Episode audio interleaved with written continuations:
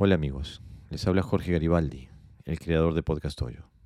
Antes de empezar con el episodio de hoy, quiero pedirles disculpas por algunos problemas técnicos que tuvimos ayer durante la transmisión y donde la, conexión eh, con el Sensei eh, a veces se caía.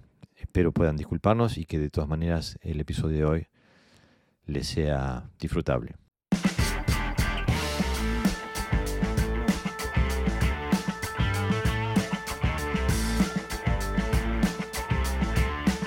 Hola amigos, bienvenidos al episodio número 142 de Podcast Hoyo, el podcast sobre karate y sus practicantes. Hoy tenemos eh, un episodio especial para ustedes porque vamos a hablar sobre el, eh, el karate desconocido de, Okinawa. ¿no? Eh, todos hemos oído hablar del Motobu pero muy poquitos sabemos algo de él. entonces, para, para ayudarnos en la tarea, tenemos a el sensei eh, Adrián Fernández, que este, nos eh, va a ayudar con la tarea. Y también tenemos, por supuesto, a José Navarro Sensei y Mario Borro Sensei. Bienvenido, Sensei. Hola. Muchas gracias. ¿Qué tal? Buenas, tardes. Bueno, gracias por estar aquí. Este, y bueno, estamos eh, súper contentos de tenerte aquí, de que nos dé la oportunidad de explorar este, este universo del, karate que nos, eh, nos, es, nos resulta tan, eh, tan extraño y tan, eh, y tan lejano en la historia. gracias por estar.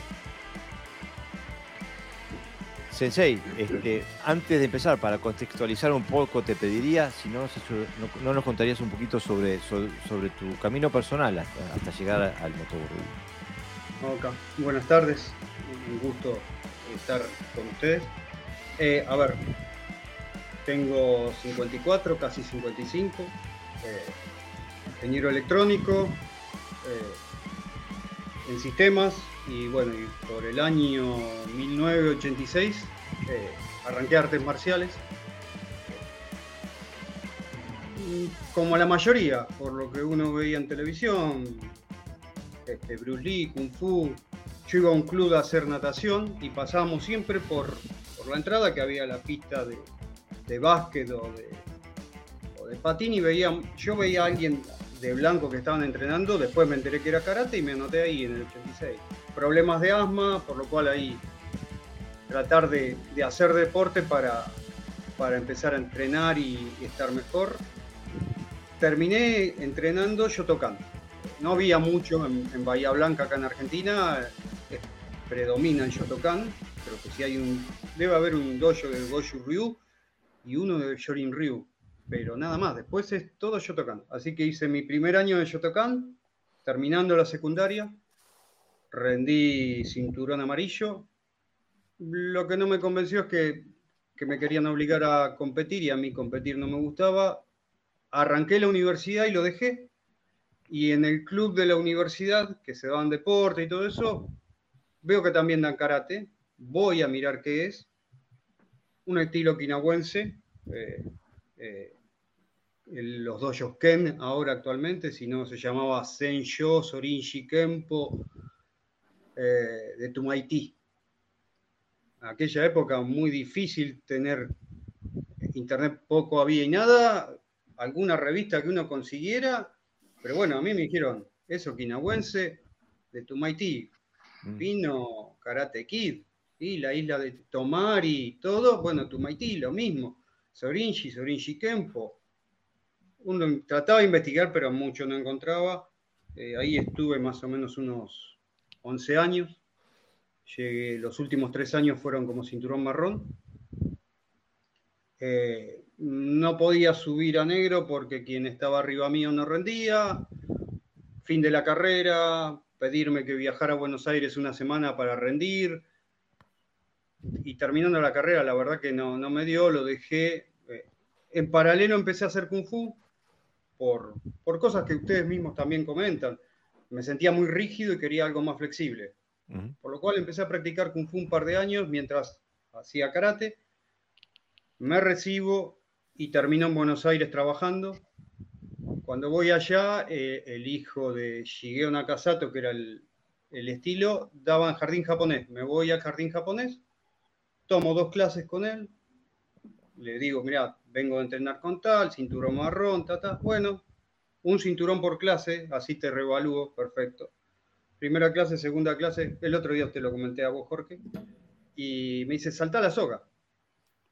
No sé saltar la soga. y no nunca salté la soga, y no es algo que me interese. Y me tomó el pelo, y la verdad que no me gustó. Y dije, bueno, busco otra cosa seguí con lo que sabía, iba cada tanto a Palermo a entrenar un poco solo y hasta que por ahí un día mi señora me dice, ah, en el gimnasio que voy yo hay unos que están de, negro y blanco, de ese karate, si querés ir a mirar, bueno, estamos hablando, esto era el 1999, 2000 más o menos. Así que terminé yendo al gimnasio, hablo con los profesores, qué es lo que se hace, dicen, no, un estilo okinawense. Eh, era en el momento en que mi sensei había conocido a Sensei Shiroma, había viajado a Okinawa, había estado un mes en la casa de Shiroma entrenando.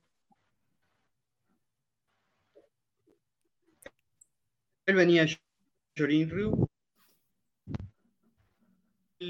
Le pidió al Senar a Shiroma él no va a hacer una exhibición. Y mi sensei, 29, va a Argentina. Okinawa le pide que le presente a, a Shiroma. Se lo presenta, eh, lo acepta como para que vaya a entrenar y hace un segundo viaje donde está un mes con él y ahí lo acepta como alumno y como representante de la escuela. Por lo cual yo caí en el estilo cuando estaban arrancando casi, creo que fue cuando Sensei ya, cuando yo fui, no sé si estaba o estaba allá en Okinawa, y bueno, después seguí este estilo, nunca lo dejé. En paralelo sí hice un año, nueve meses.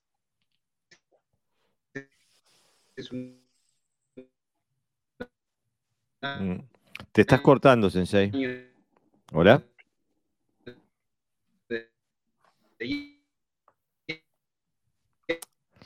Sensei, ¿nos escuchás?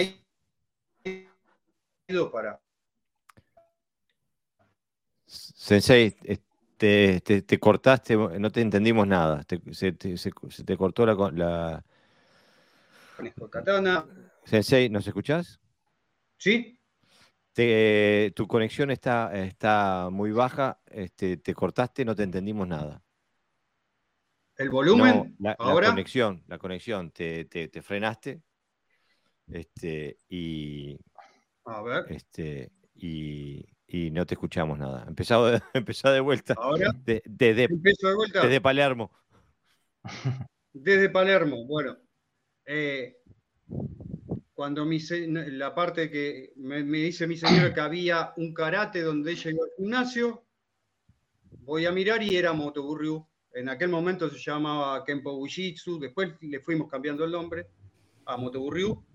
Eh, y mi sensei era la época en que él había conocido a Shiroma, y había viajado a Okinawa.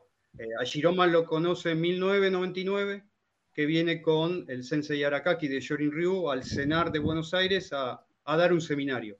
Creo que había un torneo en Okinawa de, de katas, entonces para que entrenaran acá y después fueran para allá.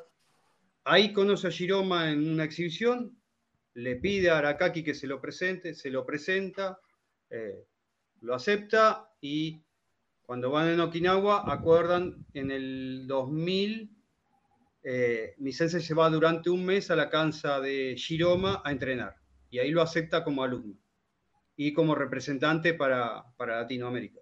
O sea, del, estilo nuestro, Motobu Ryu, eh, Moidi, es el primer latinoamericano que entrena. Eh, sensei, una pregunta. Es que el, eh, para los desconocidos, porque el Motobu, como decíamos antes de entrar en directo, es un gran desconocido para todos, ¿no?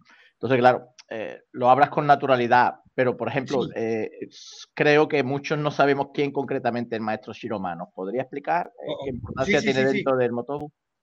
A ver, la mayoría conoce Motobu Dundi de Sekichi Uehara. Sekichi Uehara fue alumno de Choshu Motobu, el hermano mayor de Choki Motobu. Choshu, por ser mayor, fue instruido en Motobudundi, lo que llamaban Gotenteo, mano del palacio. Este, Choquino no, no, no fue instruido, sino fue Choyu. Choyu después, por varios temas, no, no, no tiene a quién dejarle el estilo y toma a Sekichi Uehara como alumno. Sekichi Uehara falleció hace relativamente poco, ¿no? Eh, Kiyonori Shiroma era alumno de. Eh, y Uehara le permitió abrir una rama de su estilo. No es Udundi, es eh, Moidi. Eh, es Motoburyu, Kobujutsu o Bujutsu, cualquiera de los dos términos. Somos muy parecidos en lo que hacemos, pero no es Udundi, eso, eh, eso es claro. la gente lo que más conoce es Udundi porque es lo que hay más información. De hecho, Sekichi Wahara tenía dos alumnos, dos alumnos que se, que se separaron y que tuvieron sus ramas, eh, Kiyonori Shiroma y Shian Toma. Eh, Toma creo que estuvo en Estados Unidos o Canadá, no, lo seguí muy bien, eh, y Sensei Shiroma. Lo que nosotros, lo que mi sensei conoció fue a Sensei Shiroma y él lo aceptó. Eh, después, en las bases somos muy parecidos, hay diferencias, no es exactamente lo mismo. Desde ya Udundi es mucho más grande, eh, tiene mucho más gente. Este, y, se llama Motuburriu, pero ahora eh, en Motuburriu, eh, de hecho en Udundi tienen la parte de Motuburriu que viene de Choki y tienen la parte de Udundi que viene de Huejara. No, no, no conozco bien la división que hay. Pero bueno, eh, eh, eso es más o menos. Shiroma es alumno de Huascara, así como fue también Shiantoma. Este, Sensei, y. Sí. Eh, para, para, el karateca, para la, vista del karateca, cuando uno ve el Motobu especialmente cuando uno ve a Seki, Seki Sensei, y también cuando vemos a tu, a tu soke, en, en YouTube y eso, tienen patrones de movimiento que son eh, bastante mm, diferentes a, al resto de las líneas de karate, ¿no? Este, ¿Podrías explicar un poquito a ver, eh, cuáles son las características del estilo y por qué esa forma? A ver, yo arranqué siendo karateca estándar, o, el karate estándar, un karate okinawense, posiciones muy bajas, muy marcado todo, Kobudo también lo mismo, muy marcado, frenando el palo contra los brazos, contra las caderas, muy, muy, muy marcado todo. Y es algo que me, empezaron a remarcar. El, el Motoburryu es más fluido, no es tan marcado. Las posiciones son más altas. Hasta te diría que los senkutsu, si hacemos algún senkutsu, es un yo senkutsudachi. Eh, ¿Se escucha? Sí, sí, sí. Sí, perfecto. Son posiciones mucho más eh, naturales. Eh, van a ver mucho que se entrena el caminar en punta de pie los quijones básicos que tenemos nosotros es estar pateando y golpeando, todo en punta de pie, todo moviéndonos. Porque la premisa es que no hay un solo atacante. No lo tengo que pensar como un solo atacante. Siempre tengo que pensar como que golpeo a alguien, ataco y sigo con el que va a venir y otro más. E, es, todo más movido, más, más fluido. Hay mucho movimiento también de, hacemos, tenemos la base, más allá que hacemos algunos kata de, eh, de karate tradicional, los fukyugata, el ichi, el ni y el san, pero es más por un tema de cuando hay un seminario donde hay muchos estilos okinawenses, van a hacer algunos de esos tres katas, fukyugata ichi, ni o san. Entonces, que todos lo puedan hacer. Eh, conocemos todos los golpes, pero se utiliza mucho con Jiu-Jitsu. Nosotros entrenamos mucho con Jiu-Jitsu. Eh, así como en karate es frente a frente, uno ataca, el otro defiende. La parte nuestra es mucho más de Jiu-Jitsu, es voy a ir a agarrar una muñeca, zafar de muñeca, agarrar de hombros, eh, agarrar las dos manos, agarrar por atrás. El inicio. Después eso tiene que ir fluyendo un poco más no pensando en uno solo, sino pensando en más personas. Eh, está orientado a que hay más atacantes, no uno solo. Si ustedes han visto los videos de, Udundi, es, son múltiples ataques. Eh, una analogía que, se me ocurre como para poder atenderlo es el, el Shishuwasa de Aikido. Sí, a mí me pareció cuando, cuando he visto trabajar con varios adversarios, los movimientos son prácticamente parecidos. Incluso pensé, habrá alguna influencia, pero después hay un matiz que es que eh, la danza tiene mucha influencia ¿no? dentro del estilo. Y quizás venga más influenciado por esos movimientos de danza que, que por el aikido, como es lógico. ¿no?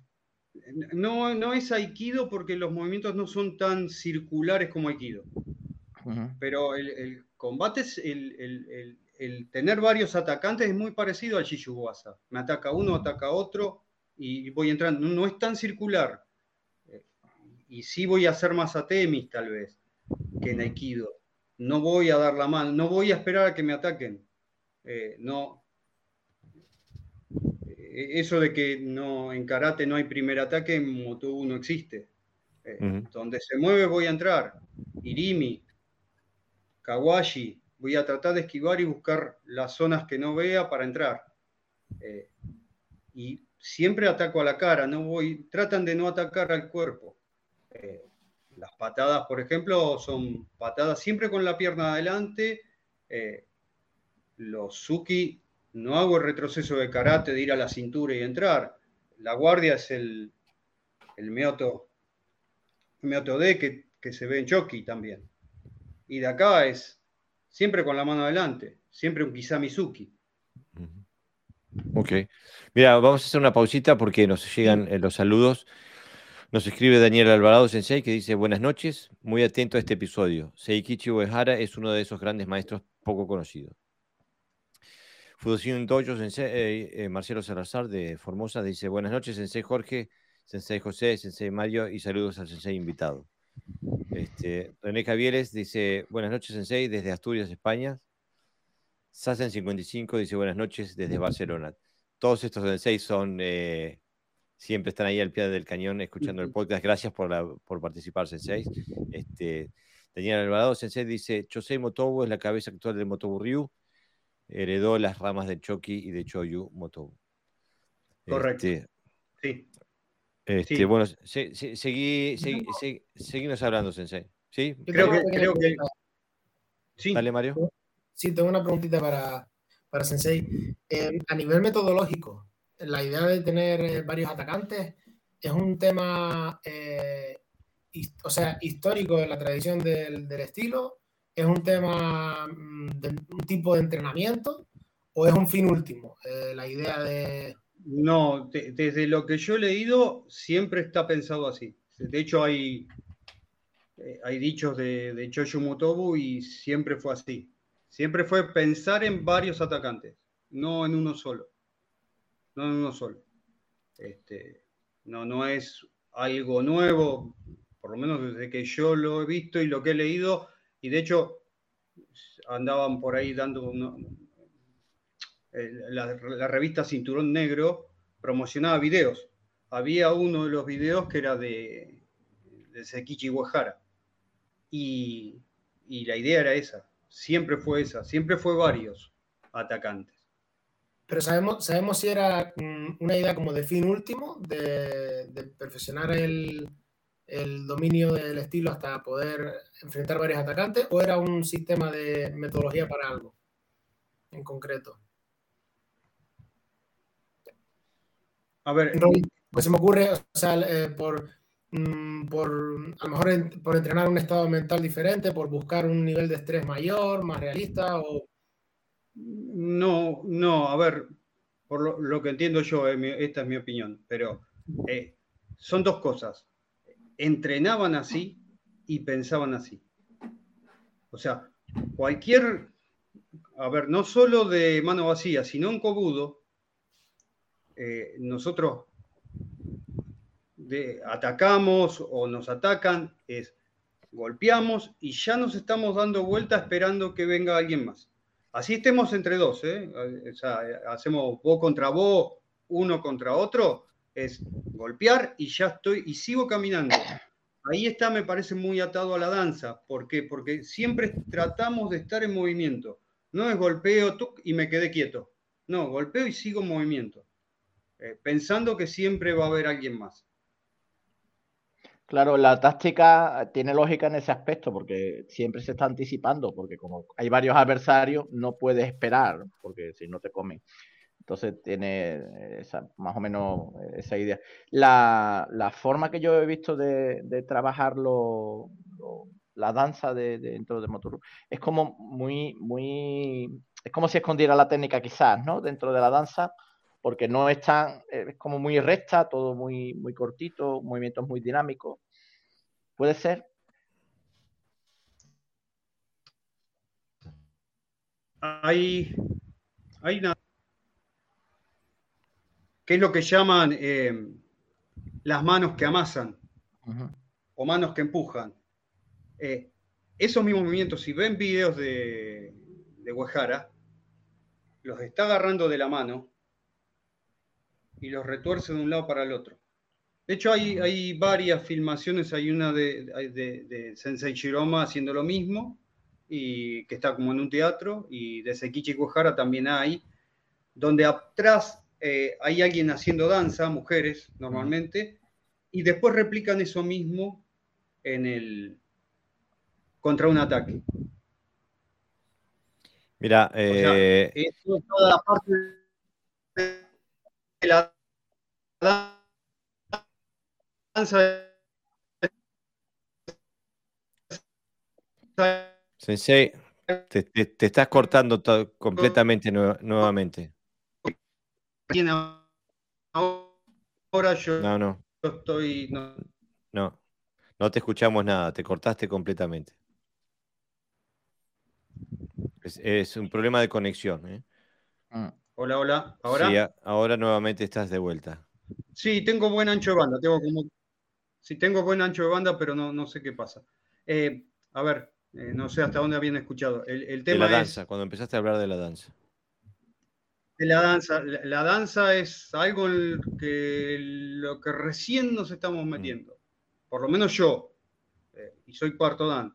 Eh, no es que la danza te la empiezan a enseñar enseguida. Primero quieren que sea fluido en el movimiento, en, ser rápido, moverse de un lado para el otro.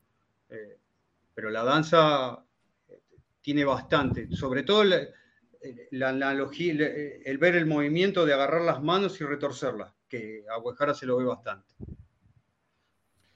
Mira, eh, nos escribe eh, Luciano Viñas, dice, eh, hola, saludos desde Buenos Aires, Gracias por estar ahí, Luciano, gracias por escribirnos. Sebastián Giordano, que también viene de Buenos Aires, dice, buenas noches, muy interesante, siempre quise saber más del motoburri eh, Claudio Unical, sensei de Brasil, dice, el Aikido siempre aparece. Es como esos invitados que no queremos, pero siempre están ahí. Es una broma, dice. Sí, es como la suegra, ¿no? Este, era una broma. es que trabaja el, Aikido, a ver, yo, cuando, yo cuando me vine acá a Bahía Blanca, mi dojo estaba a 700 kilómetros, por lo cual quedé solo acá. Digo, tengo que entrenar solo, algo tengo que hacer. Empecé Aikido. Claro. Mira, Ramón, Ramón Martínez nos escribe, dice, buenas noches a todos los sensei, muy interesante esta línea. Si pueden pasar, ¿dónde encontrar más información, libros o videos? Gran programa como siempre, gracias sensei. Así que antes de terminar el, episodio de hoy, si tenés algunas referencias, dónde encontrar eh, más información sobre la línea, este, te lo agradecemos sensei. Sí, sí, después las busco, las resumo y te las paso para, las ponemos al pie del, del Perfecto, perfecto. Mira, cayó Mara Suárez, que es de las Islas Canarias.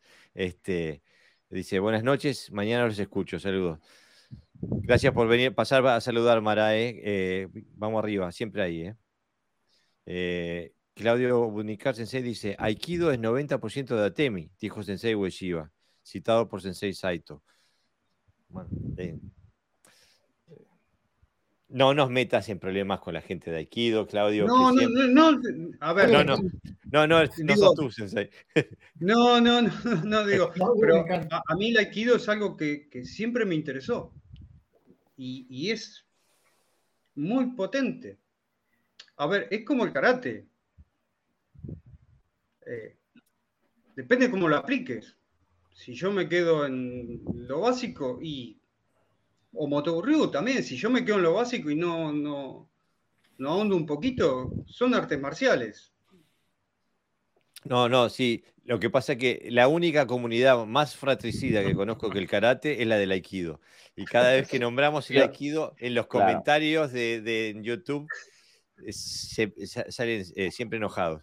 Y, si observáis, yo no he dicho, yo no he dicho nada, ¿eh? Esta vez me, hace, este No, lo que sí quería decir es que tiene su lógica porque el Aikido trabaja sobre principios universales, igual que otras escuelas. Lo aplica en un contexto eh, muy específico. Entonces, yo, por ejemplo, llevo muchos años eh, practicando y estudiando Aikido, y entonces eh, yo a mis alumnos les digo, por ejemplo, si tú quieres saber caer bien, yo no voy a un dojo de karate, voy a ir a un dojo de judo un dojo de aikido, donde como te proyectan tienes que aprender a caer, ¿no? O, incluso de lucha.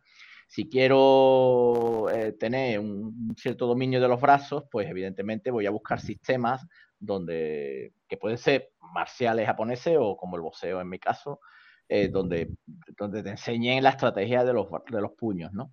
¿Qué ocurre? Que eh, inevitablemente cuando ve a alguien moverse a alguien, es, inevitable pensar, asociar ese movimiento pues a aquellas artes que, tienen eso como, como un patrimonio casi, ¿no? Entonces, eh, alguien ve pegando y dice, uy, parece un boxeador, o te dice, ya estás como un judoka, hoy te mueves como un aikidoka, etcétera, etcétera, ¿no? Entonces, por eso aparece, ¿no? Quizá el aikido, porque es la referencia que los artistas marciales tenemos de ese concepto de fluidez que desgraciadamente en el karate no se ve tanto, Y entonces acudimos al aikido.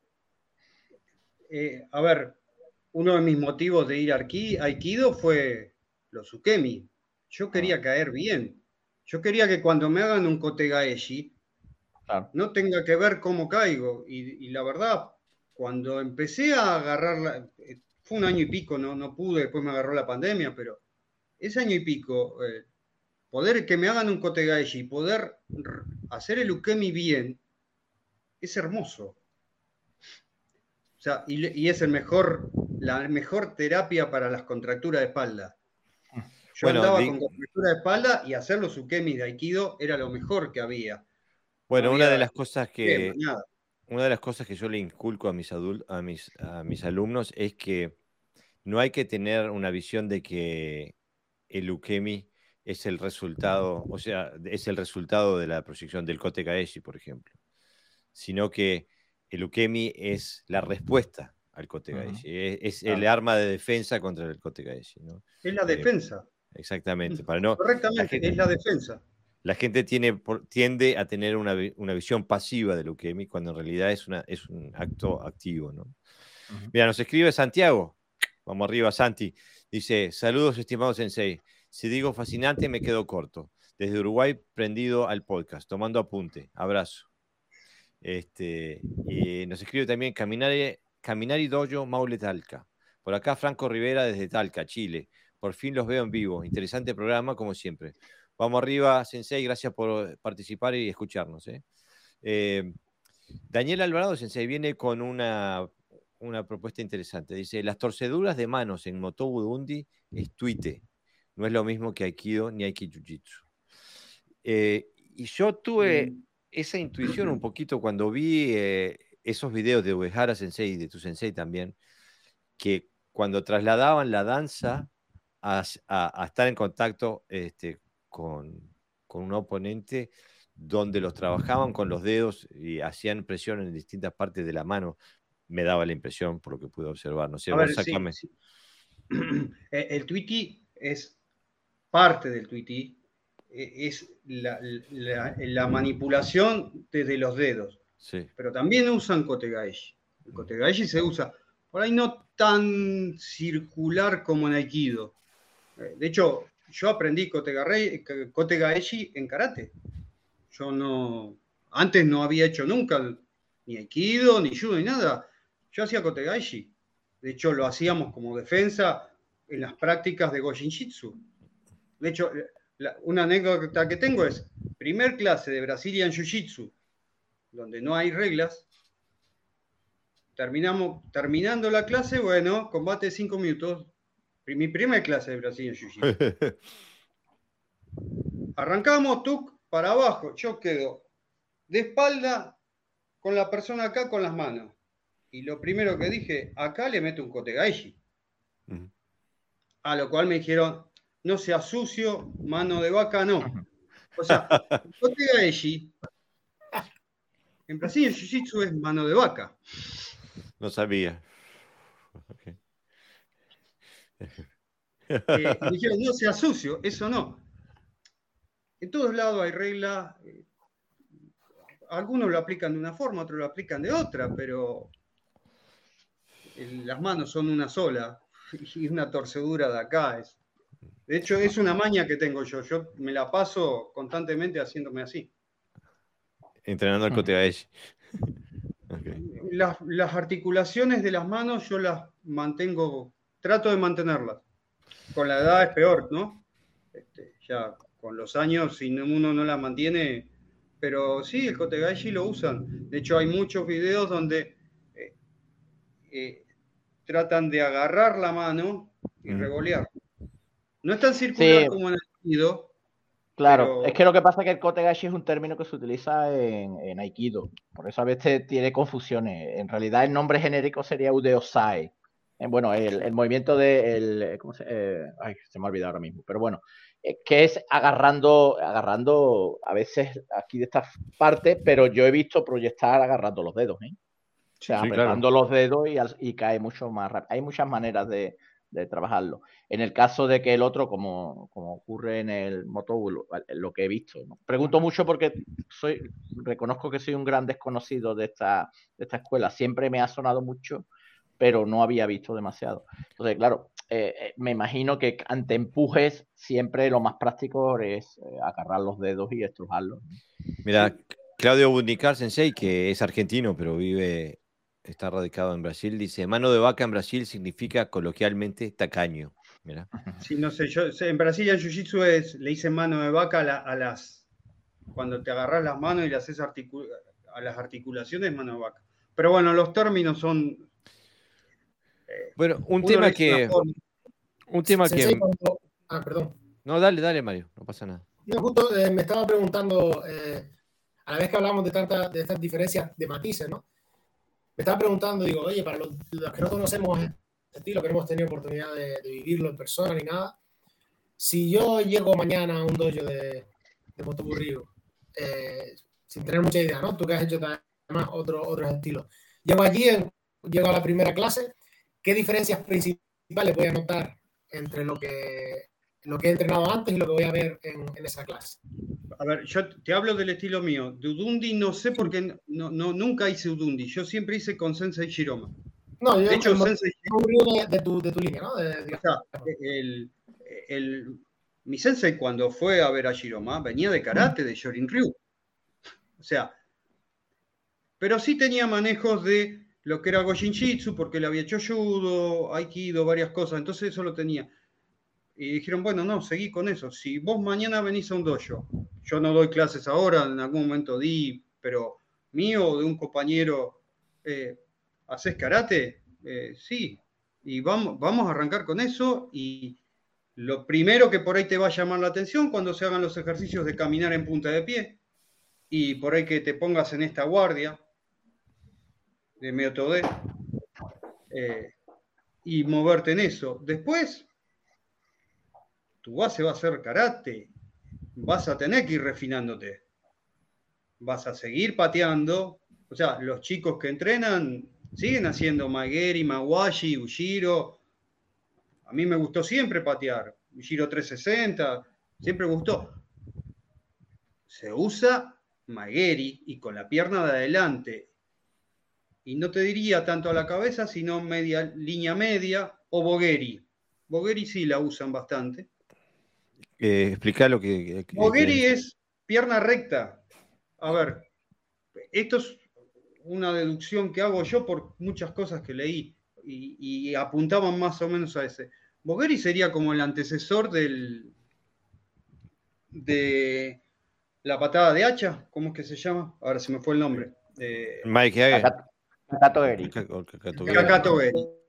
Cacato Geri. Que la usaban. Lo que pasa es que el cacato empezaron a no hacerla con la pierna extendida, sino a levantar rodilla y después bajarla. Pero el bogueri es levantar pierna recta y bajarla y empujar. hay, hay, bastantes videos. como un, Mikazuki, como un Mikazuki Geri, pero con la pierna estirada, ¿no? Claro, con la pierna estirada. De hecho, hay, hay un kata, una versión de kata vieja de Shorin Ryu, que lo vi en Kyudokan, que usan Bogueri.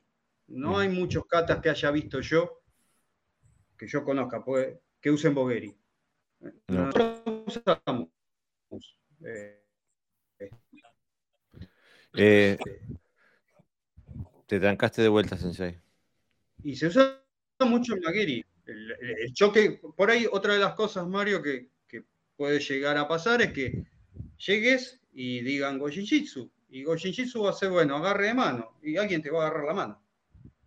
Hay que salir de ahí. La base de eso, o lo que, o lo que se le enseñan a los chicos para que vayan gradualmente empezando, es una temi porque tengo que aflojar el agarre. Una vez que aflojé el agarre, golpeo o me voy dependiendo. Mm. O puedo hacer un Kotegaeshi, o puedo ir a buscar por la espalda y patar a la rodilla para llevarlo al piso.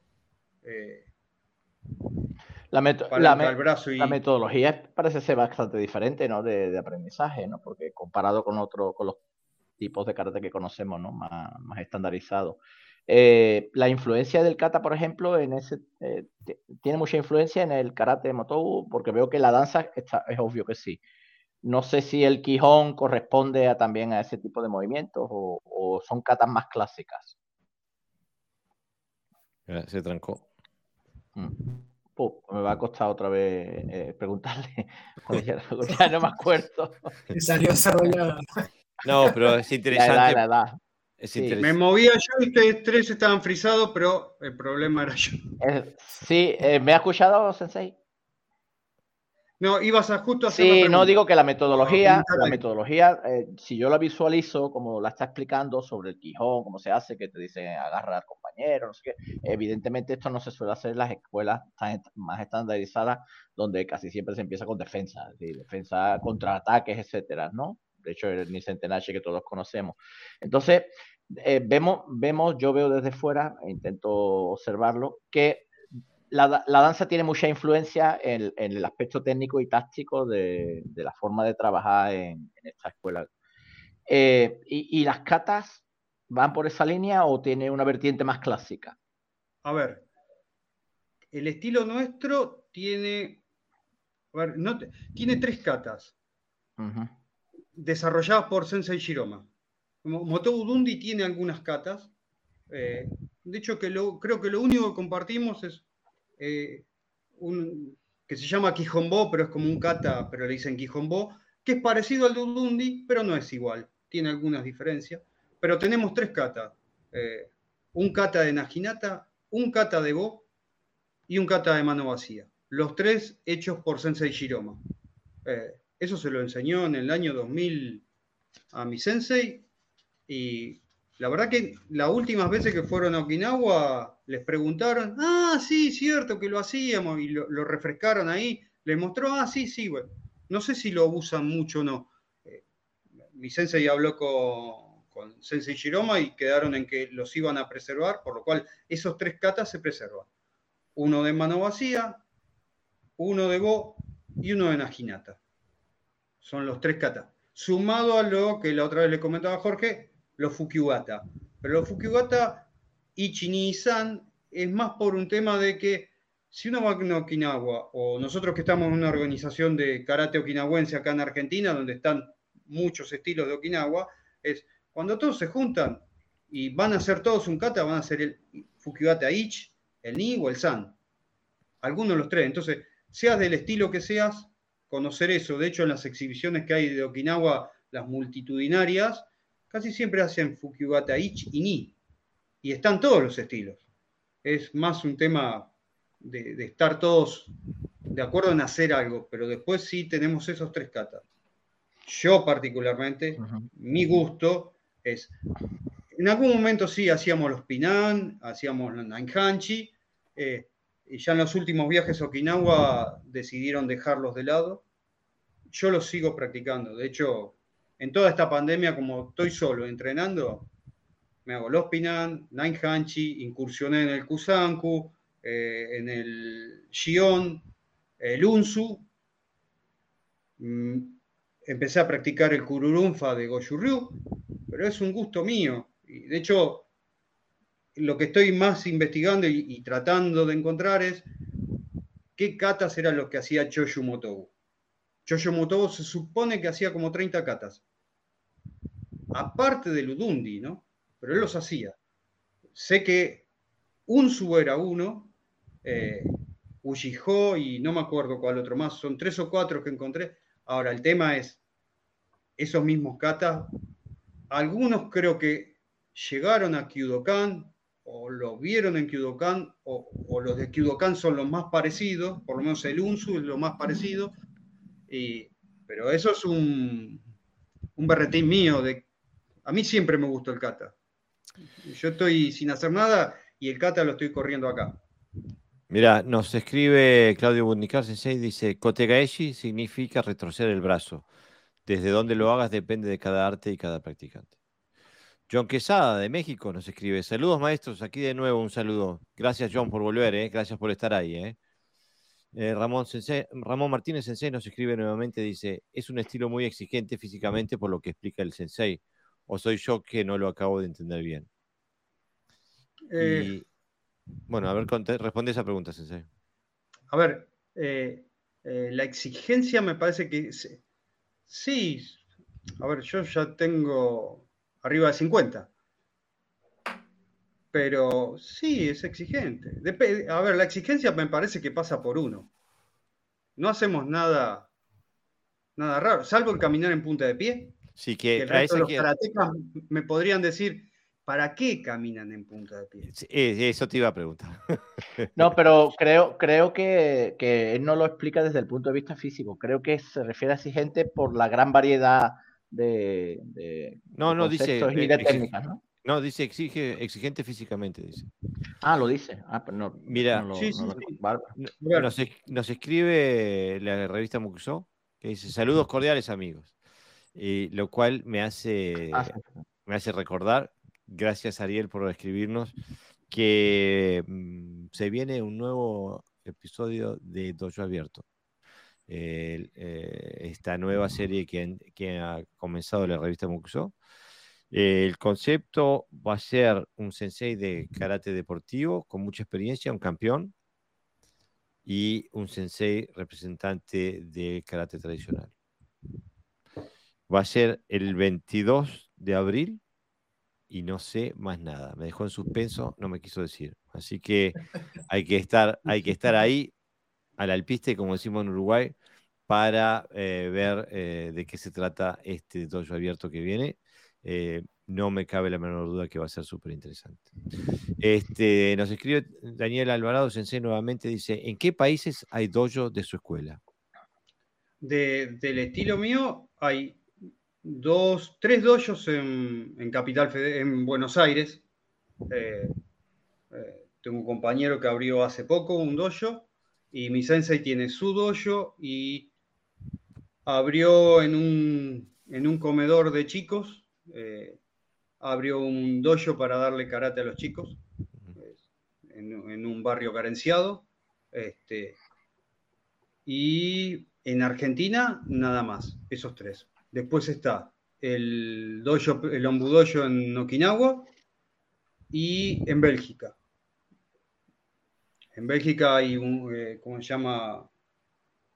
Uber Landing, que tiene su dojo de, de motoburrio, de, de, Moidi, ¿no? De, alumnos de Giroma. Son los tres lugares que hay. Así que... De hecho, yo pensaba dar clase acá en Bahía, pero bueno, con todo el tema de la pandemia después suspendí, bueno, el tema de trabajo, me gusta hacer, si me dedico a algo, poder cumplirlo y hay veces que con el laburo es, complicado poder cumplirlo. Sensei, explícame un poquito cuál es la, eh, idea detrás del trabajo en punta de pies. Eh, moverse más rápido. la idea primordial es moverse más rápido estando con los pies... A ver, a mí también me costó aprenderlo. Y hace unos cuantos años que lo estoy haciendo y agarras más, velocidad. Agarras más velocidad y más, más fácil cambiar de flanco de un lado para el otro.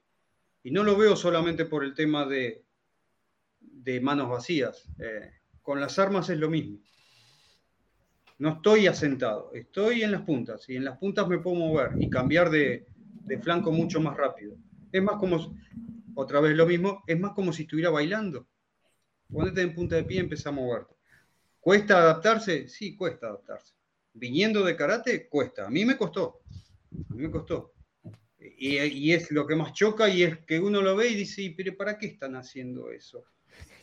Porque cuando yo arranqué también me lo pregunté. pero, pero Sensei, es que me ha llegado la imagen, eh, como estamos, estamos asociando un poquito la danza, ¿no? El ballet. Eh, no pensemos que es con las puntas de los pies como los bailarines, ¿no? Me refiero, está apoyado en, el metatarso, ¿no? Apoyo el metatarso y levanto un poco. El, un poco, ¿no?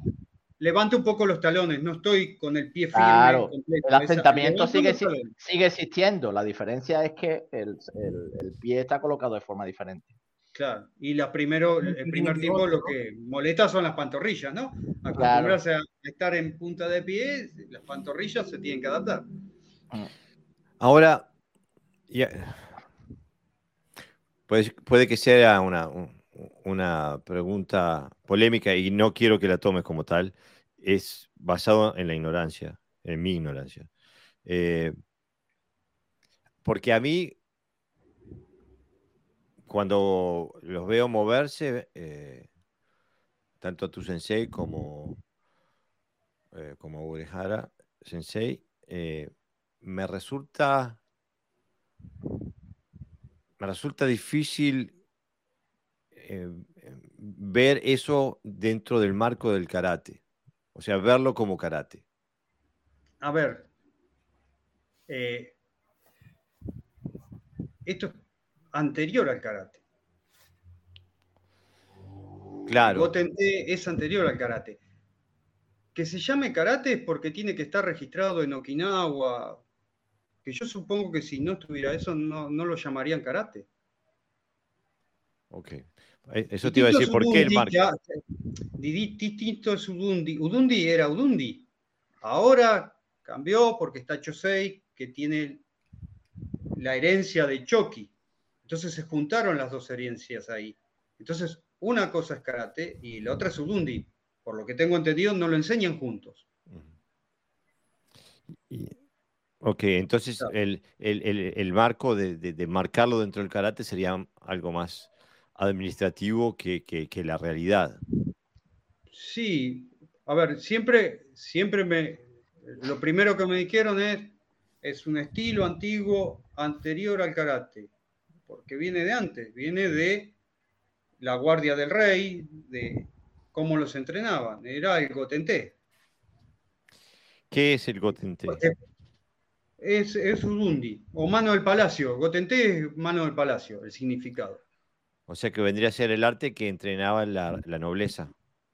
Claro. Hay muchas cosas raras. De hecho, eh, primero el desenvaine de katana no es el yaido tradicional de Japón. De hecho, un desenvaine que no lo practicamos mucho, pero uno de los desenvaines que hay es eh, las katanas se las llevaban los asistentes y a los costados. Por lo cual, si tenía que desenvainar, tomaba la katana del asistente y la sacaba. La katana estándar en Yaido va con el filo hacia arriba. Sí. Eh, nosotros agarramos la katana filo hacia abajo. Y no al cinturón nunca, en la mano. Desenvaino y la saya va para atrás y corto. Un, dos. Y no sé si han visto de Motobu Dundi. Eh, el envaine es, pongo la saya acá adelante y voy bajando la espada. Ah, la tengo preparada hasta el último momento. Después guardo. Y cuando estoy guardando, estoy acá cierro y recién llevo al costado. Hasta último momento estoy, sigo preparado. Eh, hay que entender que el IAIDO, como nosotros lo conocemos actualmente, tampoco existía. Eh, eh, tiene, digamos, una historia. Es decir, a partir de Shigenobu, que fue el que creó el, el, que es el arte de desenvainar cortando. Hasta entonces no existía. Es decir, la gente desenvainaba, tiraba la saya muchas veces y empezaba a combatir. Con lo cual tiene lógica que, esa forma de se trabaje también, no como el ido actual. El ido actual estamos hablando de 500, 600 años, pero sí ya eh, que no, como nos ha venido de herencia. Entonces, las katanas eran también diferentes, obviamente, por el tipo de acerado y demás. A mí me llama también un poquito la atención porque eh, utiliza eh, armas puramente japonesas, ¿no? Naginata, Yari. no, a ver, nosotros por un tema de, qué es lo que se consigue, pero usan espadas que son más forma china que otra cosa. Que parecen un tantao. Eh, con Chien no he visto, pero usan tantao. De hecho, en los videos de, de, de, se los ven con, con espadas que no son katanas, son espadas chinas. Y la Najinata, bueno, sí, es una Najinata no por ahí la larga de, Japón que usan de madera, es más corta, pero las armas sí, sí, son más tradicionales, pero no, tienen mucho prurito en qué voy a agarrar de arma. ¿eh? Hay, un, hay un video de Uehara donde él está en la playa con muchos asaltantes, que ellos van armados con distintas espadas y sables y él tiene como un remo puntiagudo, una cosa, un arma que no, reconozco. No sé si lo has visto. ¿Se congeló por eso? Se congeló otra vez. ¿Estás ahí, Adrián Sensei? Corta, pero no. No sé, ahí estoy. Perdón por los inconvenientes. Tengo aquí 300 megas, así que no sé qué es lo que está pasando, pero está. Voy de vuelta, vamos. Sí, en, eh, escuché hasta Uejara en la playa.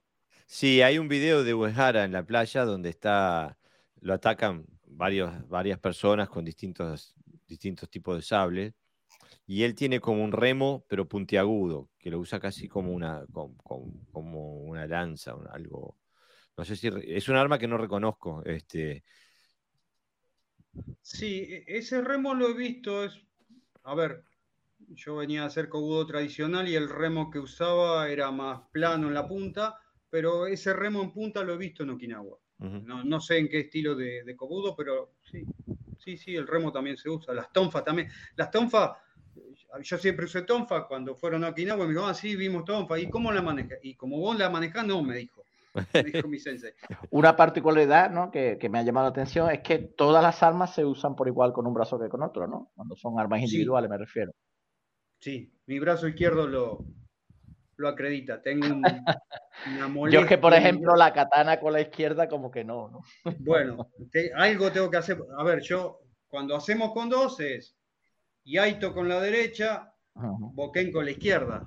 Pero bueno, voy a tener que empezar a cambiar y poner el Yaito en la izquierda porque sí, porque me falta fuerza, me duele el codo, me duelen las articulaciones, pero es con las dos manos. De hecho, practicamos es ejercicio de corte, uno, dos, mano derecha, después con mano izquierda. Y ah. lo que hacemos por un lado lo hacemos para el otro. Y después con las dos. Una katana. si ya se torpe con un brazo, ¿no? Pues ya con los dos ni, ni hablamos sí, sí, el eh, que tengo yo pesadito, así que. Ah. Mira, Santiago, que, refiriéndose al tema de, las puntas de pies, dice: Gracias, Sensei Navarro. No paraba de imaginar ballet. Eh, Sí, buena acotación. Este, incluso eh, hay un video por ahí donde tu sensei eh, está dando una clase, no sé en dónde, eh, a, karatecas, y se ve claramente que no son alumnos de él, como que está introduciendo, presentando la escuela karatecas y hace como una combinación de Kisamizuki, Yakuzuki, Kisamizuki, eh, avanzando, transportándose eh, una distancia muy grande y haciéndolo muy rápidamente y está justamente con ese esa posición de pies, esos, esos pasos eh, con, los pies de esa forma. Es parte, parte del, del, de los Quijón que practicamos. Ok. Mira, Daniel Alvarado Sensei dice, es Bujutsu. Eh, Ramón Martínez Sensei dice, son armas japonesas, ¿no? Este... Hay de todo, ¿eh? ¿no?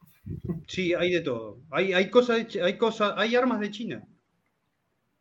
No, me extraña. Mm. O sea, en Okinawa había tráfico con, había eh, intercambio con China. Por lo cual las espadas que veo, pero a ver, ellos usan una, vos ves que agarran la katana y es lo mismo que agarran los dos las dos espadas chinas y el manejo es el mismo. Sí, yo he visto. lo que yo he llegado a ver, ¿eh? por ahí a mí me faltan detalles más finos porque todavía no he llegado a, ver todo. Y uno estando lejos ve lo que ve en el video o lo que fue a ver otro y viene y lo transmite. Yo he visto a, a Uehara con, con cosas también cotidianas, entrenando, o sea, bueno, haciendo demostraciones. Y uno creo que está con una escoba. Sí, una escoba, un bastón, con lo que coja, o sea, sirve. A ver, lo que yo vengo practicando ahora es usamos bona, jinata, katana, eh, nunchaco, mucho nunchaco, tambo para los cortos, eh, cama. Ahora yo estoy metiéndome con un poco de cama porque la usan también allá en Okinawa. Eh, tonfa, la tonfa se agarra no de la parte giratoria, eh, y por lo menos lo que le habían dicho es, bueno, pegar con la parte giratoria contra, contra la bolsa. Pegaron, bueno, ahora agarrarlo de la parte de atrás y con el mango de la giratoria le pegaron a la bolsa. ¿Qué pega más fuerte? He visto kata de Kobudo donde hacen eso. No en todos, pero dan vuelta la, la, tonfa y enganchan. Es como si fuera una cama, la cama parecido. O sea, no, se atan a, Esto se usa de esta forma solamente. De hecho, el nunchaco no se usa el nunchaco tradicional. No, no es la forma tradicional. No voy a empezar como Bruce Lee a pegarme y darlo vuelta. Los nunchacos están acá. Agarro uno acá y el otro descansa acá. Y es látigo. De un lado para el otro. Y avanzo corriendo. Si yo tengo que atacar, voy a avanzar corriendo, mano estirada, a pegar el, con la punta del nunchaco. Mira, eh, Ramón Martínez Sensei, eh, bueno, se preocupa mucho de, que entiendamos de que es con todo respeto y sin ánimo de ofender, dice, pero dice, la pregunta de Jorge Garibaldi es más que pertinente. No acabo de ver el karate. Está claro que es un estilo de lucha, pero no lo acabo de ver todo o ti y creo que no pertenece a esa tradición de todo tampoco de ti, ¿no? Yo creo que por, el contexto que, vemos, yo creo que la diferencia está en que es un estilo, eh, o sea, una disciplina más bien militar. De, que es diferente, ¿no? Cuando eres... ¿Te parece militar? Yo, yo de afuera lo veo... Y esto, esto lo he discutido con, con Gerardo Valio Sensei, que lamentablemente no está aquí hoy. Ah, y a propósito, me mandó eh, eh, una serie de dojo apuntes, así que la semana que viene vuelvo a hacer un, un dojo apunte de Gerardo Valio Sensei. Este, que le pasa lo mismo que a mí, que no em, lo vemos tan suave, tan blando de afuera, y él tiene, tiene, eh, él también se muere por, comprender es el enigma que tenemos de, cuál es el, pensamiento en el Motobu. Este, bueno, porque estamos, por supuesto, condicionados por la perspectiva del karate, ¿no? Y este, más un, sensei como Gerardo Valle Sensei, que, empezó sus días en el Kyokushin eh, y después esto, hace décadas que está en el Shunryu Kyodokan, ¿no? Este, eh, ustedes entrenan en el dojo, ¿entrenan con esa suavidad que se percibe en, en Uehara y en, y en tu sensei?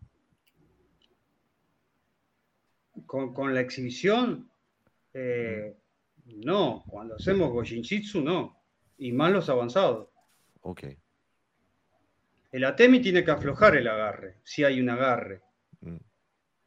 Y eso va a terminar en llevarlo al piso y Atemi y me pongo para el otro lado. Eh, y si voy a atacar con puños, eh, los Kisamizuki, Kisamizuki o, o la seguidilla que viste vos, va a la cara. Yo, yo estoy de acuerdo un poco con Mario. Por las características, pues como, cómo se traduce, eh, que, era algo de Palacio, luego por la danza, que tiene una parte de danza, y tiene armas incluidas, variadas además. Eh, me da a entender que por lo menos, eh, no lo que es ahora, lo que vemos ahora, no sé si en, el principio era así, tiene que ver algo más con, algo militar que, otra cosa. otra cosa es lo que haya derivado, ¿no? Eh, eh, por ejemplo, la, que, tiene armas de corte, de percusión, claro. muchos tipos distintos, ¿no? Lo que pasa es que la danza quizás a lo mejor también se ha suavizado un poquito, porque bueno, existe lo que se llaman danzas guerreras de la época, que se utilizaban para varios, se, utilizaba tanto para el entrenamiento, para no perder, digamos, esa forma, eh, ese estado de ánimo, esa forma guerrera, como para, bueno, para, para eh, eh, motivar a los soldados, etcétera, etcétera, ¿no? Eh, cosa que no se hacía con, con, las artes marciales civiles, ¿no? Incluso, no sé si se ha perdido algo en el camino.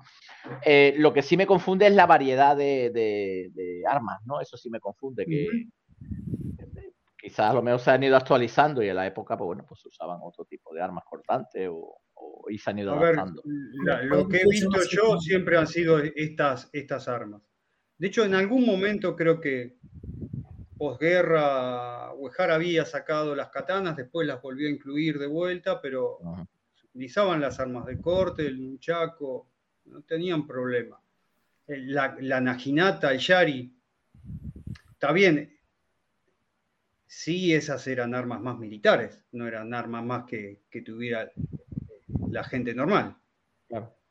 Y sí la manejaban.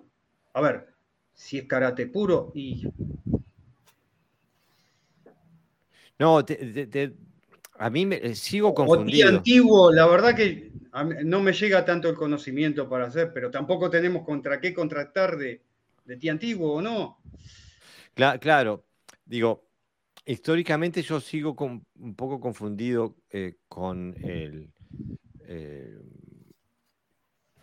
en contraste con, digo, si, si lo que sabemos es verdad que, bueno, lo que no, no, si los récords históricos de los cuales dependemos en, este momento, si lo que se dice sobre Matsumura, sobre su función como, como entrenador de la Guardia Real, etcétera, etcétera, si eso es verdad, digo, esto es muy difícil, eh, esto es muy diferente a, lo, que, a, lo que quedó después de, Matsumura, ¿no?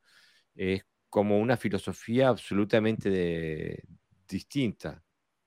yo lo que he leído de Matsumura y muy poco, y lo he escuchado mucho a Gerardo.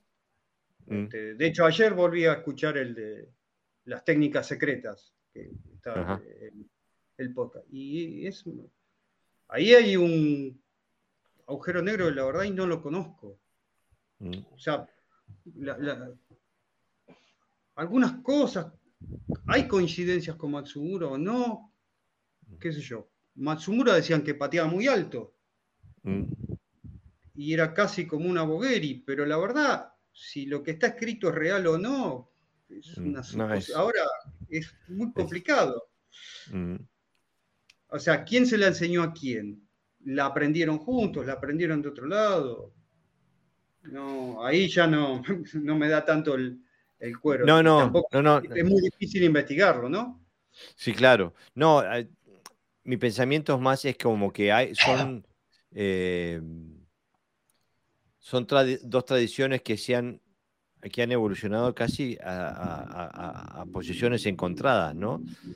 Eh, eh, las escuelas que han derivado de Matsumura han estado muy ocupadas con, la percusión y, han terminado en sistemas que, han, que tienen, pueden ser pueden ser hechos de forma bastante entrecortada y, lo, contrasta mucho con la suavidad y la, fluidez, de lo que se observa en los maestros del de, No, no, eso es correcto.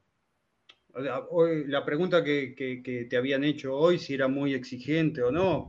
A ver, físicamente me parece que la exigencia la pone uno, con lo que yo vi de karate, yo en, los dos estilos de karate que vi, en el que más aprendí, creo que me enseñaron un solo, un, un Nippon Kumite que tenía un lance y era una defensa, un Ageu, un Suki arriba. Y no nos preocupamos por hacer ukemi en karate. No nos preocupamos por hacer palanca de brazo. No nos preocupamos por hacer un wakigatame, un tegatame, un haragatame para palanca en el, en el hombro. Y cuando yo empecé Moturriu, se me abrió todo un aspecto de técnicas que tuve que empezar a investigar. Por e, eso me obligó a. No hacemos piso, pero te pueden llevar al piso porque las técnicas me llevan al piso. Digo, bueno, investigo piso. Ah, vamos a usar katana y bueno, hago yaido. Siempre lo más parecido. Y mucha palanca de brazo, rodada. Bueno, Aikido, y empezar a investigar en el resto de las cosas. Después no se hacen idénticas, pero es la única forma de tener un panorama completo. Más uno que no está allá. Si yo estuviera viviendo allá en Okinawa, era ir todos los días al dojo a entrenar esto mismo y viendo otras cosas que ahora no se ven. vos viste que no hay mucho video de Yo de ahora me pongo de hecho, eh, eh, y uno puede aprender, aunque sea a, hacer el kata, no tendrá todos los detalles, no será un especialista, pero, pero de esto no es tan fácil. No es tan fácil. No, no, no, por eh, supuesto. Mira. a mí sí me, a mí me la, la cabeza, por eso cuando los empecé a escuchar a ustedes del karate funcional, que, que, y yo estaba escuchando, pero es casi como lo que hago. O sea, yo no me preocupo mucho por estar en un Senkutsudachi. Yo estoy firme y si tengo que hacer una palanca en la mano, una estrangulación, o llevarlo al piso y seguir con otro, sigo. Justo. No tengo muchas limitaciones ahí. Justo quería yo decir eso, ¿no? En plan, eh, hay que matizar también que una cosa es el resultado final, viendo como resultado final lo que hay en la mayoría, ¿no? De, de escuelas de karate por ahí, con lo que puede ser la tradición que representa. Que hoy vemos mm, un sistema que a lo mejor no es tanto esa tradición que, quiere representar, como si se puede asemejar más el motoburrío a su tradición original, ¿no? Que también habrá variado, porque eso todo con el tiempo cambia. Pero que no, no nos podemos guiar por la imagen final. En, el caso del karate, por lo menos, no es tan fiable. Mira, o sea, eh, Daniel Alvarado Sensei dice, para mí, el carácter actual es el resultado de la combinación de Tode, Higaona y Tosu con el Ti, Motobu Dundi. Choyu Motobu fue el instructor principal de la Kenkyukai. A esa es la conclusión que he llegado. Choyu, estuvo en esa reunión, en el club. Y Choyu hacía karates, ah, hacía karate, perdón, hacía katas creo que sabía más de 30, por ahí algunos dicen que sabía alguno. O sea, en el Udundi después no están, pero él los hacía. Claro. Eh, hay, una parte ahí de la historia que no la conocemos, no está documentada, alguna cosa se sabe, otra no. Evidentemente que tiene que haber habido puntos de contacto. Ahora, lo que, lo que llama la atención es eh, eh, a, los, a los que han llegado a puntos bastante diferentes los, dos sistemas. John Quesada dice, En mi opinión, Motobu Ryu históricamente era un sistema de combate verdadero, adaptado a la época que tal vez con la modernización de Okinawa tuvo que cambiar un poco para adaptarse al cambio. Eso es una, es una, es una, perspectiva bastante cuerda, bastante sobria. Yo no salgo a la calle con un séquito que me tenga las katanas para hacer sin bañarla. Ellos lo hacían. Ahora, ¿quién va a salir con un séquito que te tenga las dos katanas y yo las saco? Claro. Sí, Todo ha ido evolucionando y cambiando. Este, y hay cosas que por ahí se hacen por tradición y otras. Seguro. Eh, eh, Santiago dice: Valves, ¿dónde estás? No, no, eh, Gerardo Sensei no puede participar los sábados porque trabaja. Este, pero vamos a intentar hacer algún alguna emisión en vivo con él también durante la semana que, que, a él le, sale más fácil. Gustavo Infran dice: Saludos a todos de Argentina. Al fin pude volver a ver el podcast hoy en vivo. Gustavo Sensei, gracias por estar, gracias por, seguirnos. ¿eh? Este, vamos arriba. Este... De, hecho, lo que te decía, que escuchando el del otro día, eh, Sensei Gerardo tuvo la experiencia de un ruso que le aplicó alguna técnica que lo hizo doler. Yo esa experiencia no la he tenido todavía no he podido viajar a Okinawa, o sea, es algo que tengo pendiente. Y, tengo muy en claro que mis compañeros que han ido vuelven con otros conocimientos que por ahí me los pueden transmitir, pero no es lo mismo. No es lo mismo vivirlo que te lo cuenten o verlo en un video. Es totalmente diferente. Eh, y, eso es, yo llego hasta una parte y después de ahí me falta. Y soy un obseso de buscar información, buscar video, a ver qué pone uno, qué pone el otro. Pero bueno, eh, la experiencia no es lo mismo que te lo cuenten ni que te muestren un video. Y tengo videos de, Okinawa que ha traído Sense y tampoco se dejan filmar mucho. O sea, hay un solo video del, viaje original que le permitieron grabar algunas cosas, pero los últimos viajes no te dejan filmar. Y mis compañeros que han ido a Okinawa los aceptan porque van como mi sensei. Si hubieran ido solo, eh, tal vez le dicen, no, ¿quién sos? ¿Hay alguna razón específica para, para, este, para esta reticencia a, publicar información? Sí, son muy reservados. La verdad. Yo sé que tú tienes un libro de referencias. ¿El libro es para miembros nomás o está... No, no, no. Eh, no, no, este es, un libro que hizo mi sensei, Karate Motoburryu, la experiencia de él volcada en un, poco de historia del karate tradicional, de Motoburryu, de Udundi, este, y con la historia de nuestra escuela. Esa forma de, ser reserva quizás tenga que ver porque es una, es una tradición familiar, ¿no? Quizás. Sí, sí, no, no les gustan que, a ver, como yo te decía, Jorge, yo no tengo, la verdad, no, tengo ningún secreto, no tengo ningún golpe mágico. Me esfuerzo todos los días por entrenar un poquito mejor, porque las cosas me salgan fluidas. A mí siempre me costó la fluidez porque siempre fui muy rígido, porque mis primeros años de karate fueron rígidos. Entonces, si me hacías hacer un senkutsu con los talones en la misma línea durante 11 años y con una postura más baja que yo tocan, y voy a ser rígido. Y vengo luchando con eso porque quitar las mañas cuesta, más allá que hace 36 años que entreno.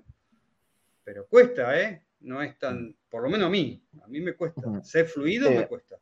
Sensei, el, nosotros que eh, todos los que estamos creo que somos quizás 99%, si no el 100%, karatecas y entendemos el karate bajo una visión, etcétera, etcétera. Hasta ahora hemos visto como las, como las diferencias, ¿no? que son notables en algunos casos, son notables con el karate que digamos que todos conocemos ¿no? dentro de nuestras escuelas. Eh, supongo que habrá similitudes, ¿no? Eso... Eh, cuando, cuando yo arranqué, te diría que los katas que hacíamos eran katas de Shorin Ryu, mi sensei venía de Shorin Ryu, y fuimos evolucionando y fuimos dejando eso para ir incorporando más lo de Motobu Ryu. Sensei Shiroma digo, bueno, lo que está, mi sensei fue, le mostró lo que hacíamos, bueno, sigan con eso y agreguen esto, en la parte de Gojinshi. Y en la medida de los viajes que han ido teniendo, nos van cambiando y vamos dejando una parte para hacer otra. Eh, a, mí es lo que me gustó. No, no, digo que a todos le tiene que gustar. A mí me gustó. A mí la verdad me gustó. No, posición más alta, más libre. No, no, no. Cuando te decía no, no tenemos cama, hay cama, pero no tenemos cama de lucha. Yo si voy a hacer combate contra otro, yo me voy a quedar con los brazos en el costado, piernas abiertas y a esperarlo. No me voy a poner un senkutsu con las manos acá. Por ahí la guardia, una guardia más parecida sería la, a la posición de, del kata, del shion, algo parecido, pero no mucho más que eso. Es mucho más fluido, no, no, es lo que a mí me gustó. Sí me, me obligó a cambiar la cabeza. O sea, tengo que hacer caídas, tengo que hacer palancas a los brazos, este, a las muñecas, aprender kotegaeshi, estrangulaciones, llevar al piso, hacer ukemis en la clase para saber caer, rodar y levantarme. Cosa que en karate yo no lo hacía. O sea, si hacía una, un lance era mucho. Aprender lances básicos. Sensei, ¿Mm? Sensei eh, hacen ¿Tienen eh, entrenamiento de, impacto? O sea, ¿usan makiwara o golpean sobre...? No, makiwara no. Sí, foco con los guantes, con guantes para hacer foco, pero no, no, no se usa makiwara.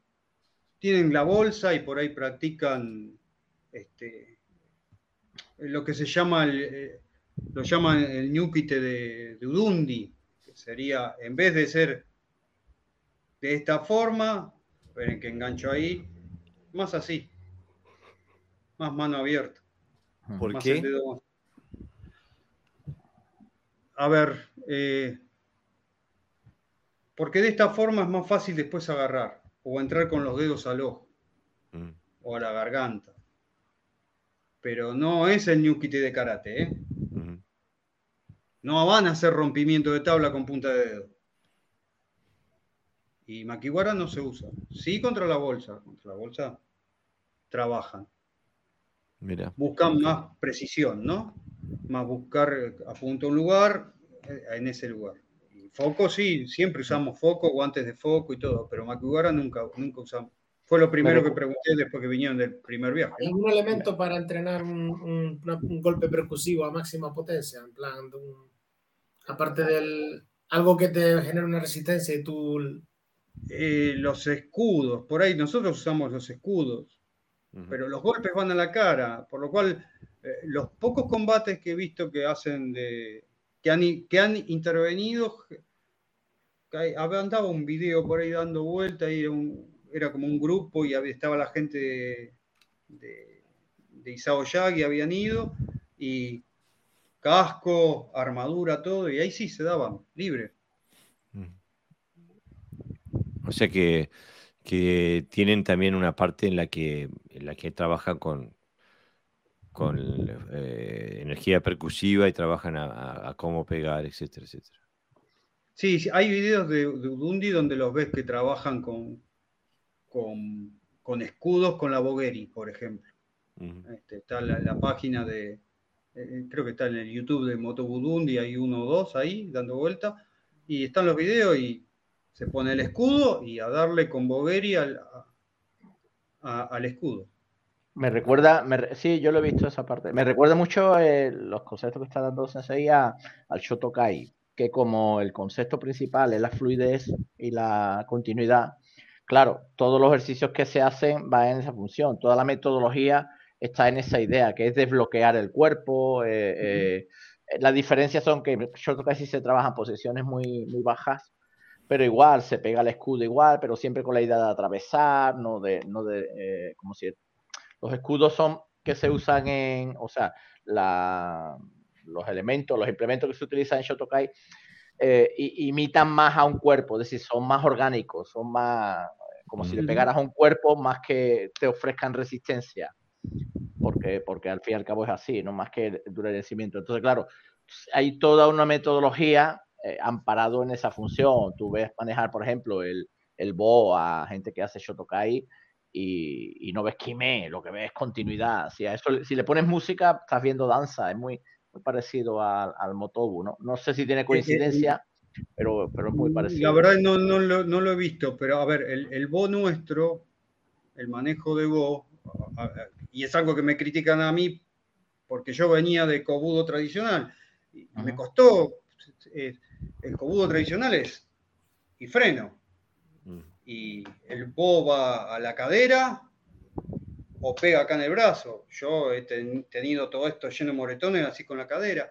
El Motobu, yo no me pego. Y el Bo no frena. El, bo, el Bo pasa.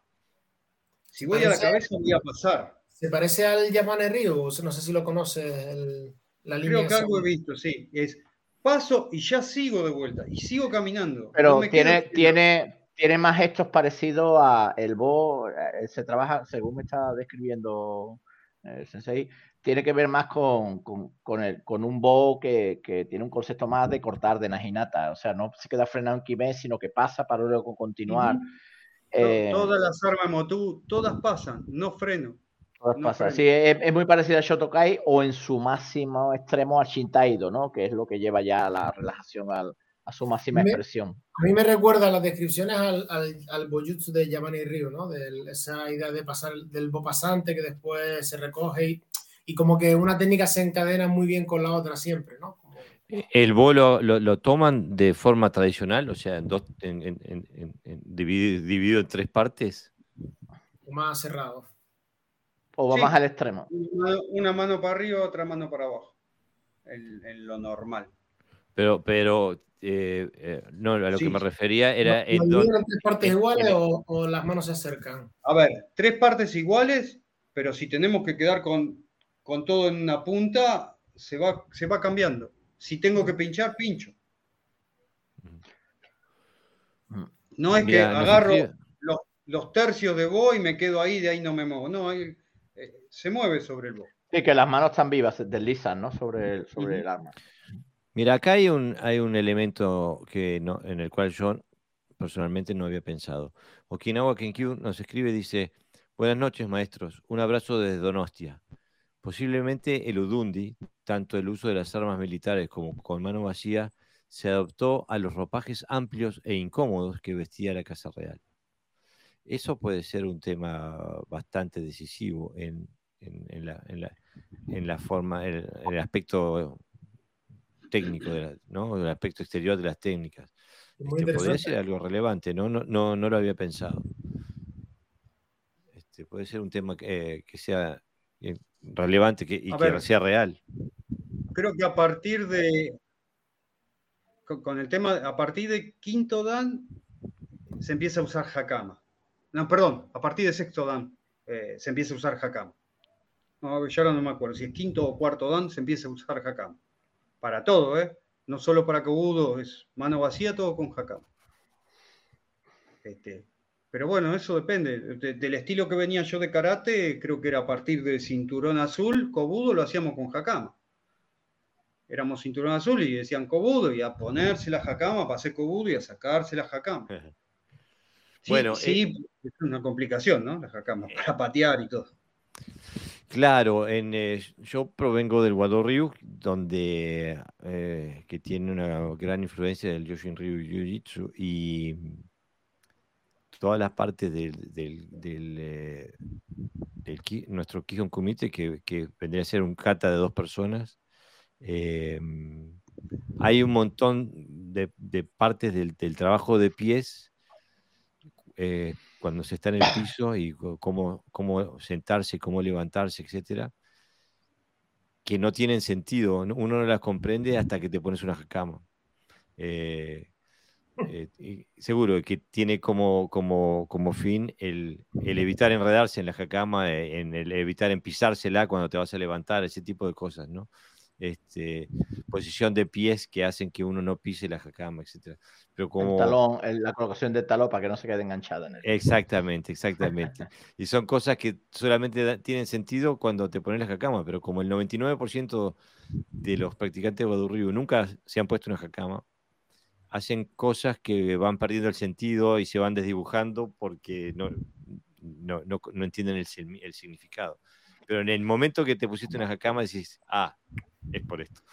Mira, en, Iaido. Cuando uno va a Iaido. Exactamente. En, Iaido, por ejemplo, en por ejemplo, por lo menos la escuela que yo, que yo trabajo, en Museo Chiquidén, aunque una línea más antigua que Estosa, una línea menos extendida quizás, eh, el, el Museo Chiquitín está, eh, digamos, es como una escuela híbrida, ¿no? A pesar de que todas las catas son de Yaido, pero son diferentes líneas, diferentes maestros. Entonces, eh, es curioso porque, por ejemplo, las catas primeras, aunque se hacen las últimas porque son de más nivel, son de pie. Entonces las acamas no están, no están largas. Se hace de pie para poder moverse con flexibilidad, ¿no? Todas las catas son catas de supuestamente de combate. Sin embargo, las otras dos series que hay, una es Omori Ryu, que es su creador, era eh, maestro de la ceremonia del té. Y entonces, esas katas, todo el mundo las hace de forma estándar, pero originalmente yo la he practicado así. La katana es un poquito más corta, porque se supone que estás en interior, y sin embargo las hakamas más largas. Es decir, no sé si habéis visto las hakamas que se hace, usan en la ceremonia del té, como una sotana prácticamente, es, una, es una sotana. Bueno, pues yo tengo una cama que no la he recogido, la he dejado suelta, que todo el mundo se, la da hasta su altura, ¿no? Y es tremendamente difícil moverse y no pisarte las acamas. Y acabas aprendiendo a moverte eh, con las acamas esa larga. Pero es que el siguiente grupo son formas de sentarte donde además tenían armaduras. Wow y la forma de moverse con armadura, como no te podías sentar en seisa porque después no te podías levantar. Entonces se llama tatejisa, ¿no? Eh, y, entonces la forma de moverse siempre era con la cadera. No podías tirar de los hombros, sino trabaja con la cadera. Y yo a veces, en, cuando veo escuelas que trabajan con hakama, echo un poco de menos, como decís vosotros, ¿no? Que eh, como el concepto del uso de las hakamas, y, quizás sea lo mejor perceptivo con lo que dice Okinawa Kenkukai, ¿no? Que la ropa influye en, las técnicas. Claro, claro. Influye de forma directa, vamos, clarísimamente, porque no es lo mismo ir en chandal que en pantalones vaqueros. Hoy día pasa, ¿no? Pues en la antigüedad supongo que también. De hecho, yo, yo siempre he dicho que, que hay que acostumbrarse a, también a entrenar con, con, ropa de diario, porque si te ves en la necesidad de usar tu arte marcial, ¿no? No vas a tener karate puesto o cualquier otra, o cualquier otra prenda, un pijama o algo de eso, sino normalmente vas a tener ropa. Bueno, eh, ahí podemos decir, eh, hay un paralelo. Mi antiguo sensei, Steve Rowe, eh, nunca lo vi con Gui. Nunca lo vi con Gui. daba siempre las clases en de vestido de civil, por así decirlo. Y Uehara lo mismo, ¿no? Eh, andaba vestido de civil, por lo menos en las, exhibiciones que he visto, y con guantes blancos, ¿no? Sí, eh, la verdad, eso, eso, no sé por qué. Creo que la única que lo he visto con guía y hay un video que Guejara está haciendo un kata, eh, creo que está con el cinturón dorado que le habían entregado, es la única vez que lo he visto con guía. Después siempre está con los la vestimenta azul o con los tiradores, pantalones y los guantes. La verdad, los guantes no, no, sé si es un tema. Pero, eso pasa incluso en el karate deportivo, ¿no? El karate de competición de kumite es diferente, es más ligero que el karate de competición de kata, porque no necesita patadas tan altas, ¿no? Sino más explosividad. Es decir, es que la ropa influye evidentemente la, también en el uso, en el uso técnico, ¿no? Yo, por ejemplo, que soy mucho de pierna, yo no suelo siempre saber que mi ropa ser siempre más por abajo, como más anchita, ¿no? No, Es difícil verme con pantalones estrechos. Yo soy un fanático del, del y pesado y siempre tuve y pesado. Hacía 38 grados, 40 grados estoy con mi y pesado. Los finitos baba no me gusta. Eh, había algo que yo hacía en algún momento que mi señora se reía. Cuando me iba a comprar los pantalones, ahora no, ya hace muchos años, me dice, ¿te quedan bien los pantalones? ¿Qué estás haciendo? Bueno, yo me probaba el pantalón y adentro del cambiador levantaba la rodilla para ver si me permitía patear. Sí, eso es lo que hago yo. Mi mujer dice, vas a romper el pantalón de comprar. Eso es el, el tic que tenemos todos, de meternos en ropa y, bueno, no me que... Me quedo tranquilo que no era el único loco dentro del cambiador levantando la pata. bueno, eh, Gastón Sánchez nos escribe, dice, durante el Sunahiki no se usa karate en las exhibiciones de karate. Y bueno, tenemos que recordar que, el, el, doggy es, es un invento moderno. ¿no? Eh, y Matsumura no usaba doggy y, eh, Tosu tampoco. Eh, eh Motou y, Funakoshi y, Mabuni y, todos estos grandes sensei que conocemos en la historia empezaron a usar dogi cuando se introdujo, ¿no? El, el, el, dogi de, de, karate proviene, viene inspirado por el judo, exactamente. Así que es extraño que algo que realmente es foráneo al karate se haya transformado en, en un símbolo del karate, ¿no? Y es este imprescindible muchas veces. Yo he visto además, sin karate. sinceramente, es que es muy incómodo un karate para la práctica. Sí. No yo, es yo, lo he probado, supongo que ustedes también. Han probado hacer el kata con karategi y el kata sin karategi. Y decís, no, me vuelvo a poner karategi porque me salió horrible. Eh, no, hay kime, no hay kime, ¿no? A, mí me gusta. No hay, falta algo. Pero bueno, es yo estoy tratando de puedo hacerlo sin karate. Yo, yo, conté una vez una anécdota de un compañero que quedamos a practicar y lo hicimos en Chandal. No solo que no se sentía bien, ¿no? Es que no tenía buenas sensaciones, sino que se equivocaba en el kata. Bueno, eso ya es demasiada dependencia. A mí me gusta. Demasiada, sí. Me gusta tener el, pantalón del, del gui porque me permite más movilidad. Pero incluso eh, recuerdo, bueno, un compañero que ha participado en este podcast varias veces, en varias oportunidades, eh, que es Arim Cross Sensei, que acostumbra a emitir en vivo sus entrenamientos y el 99% del tiempo está sin, sin, sin doggy. Entrena en pantalón corto. Y las críticas que le llueven, que es una falta de respeto eh, entrenar karate sin, sin, el, el, sin el doggy. Eh, y descalzo. importante no lleva calzado también. Y los de antes lo hacían en calzoncillo. Que lo ves en las fotos antiguas. Uno ve a Choyo Miyagi de, de en calzoncillo en la playa haciendo este eh, y dice, bueno. Eh, claro, los eh, samuráis sí tenía sentido que vistieran así porque en algún sitio tenían que poner las armas, ¿no? Pero para un karateca que contra más libre esté, que va a base de golpes y de proyecciones, el karategi a mí me resulta. Lo que pasa que al final uno se queda con. Siempre usa el mismo karategi, digamos, ¿no? Porque se le ha adaptado. Pero hasta que llega al karategi que tú te sientes cómodo, oh, cuesta, ¿eh? eh hace tres movimientos y te tienes que estar ya poniendo el karate. No, no es una ropa cómoda para la práctica. Estética, pues eso es relativo también. Yo quería preguntarle a Sensei, que, lo tenía ahí, se me, acabo de acordar, digo antes que se me olvide. Eh, ¿Qué porcentaje de la práctica eh, se hace con un compañero y qué porcentaje individual? De normal. 50-50 a ver, yo soy ahora un caso especial. Yo desde el 2017 que me vine, que estoy solo, por lo cual yo entreno solo. Pero lo que hacíamos antes era un 50-50. Se hace el Quijón, se hace los kata y después se hace el Goshinjitsu. Hmm. ¿Y el 40, 60. A ver, yo ahora, la verdad, eh, entreno solo, no, no, no tengo compañero. A ver, los compañeros que tengo es los Zoom de los sábados. Los sábados, desde que arrancó la pandemia, nos juntamos los cinturones negros y entrenamos todos juntos. Nos miramos, nos corregimos.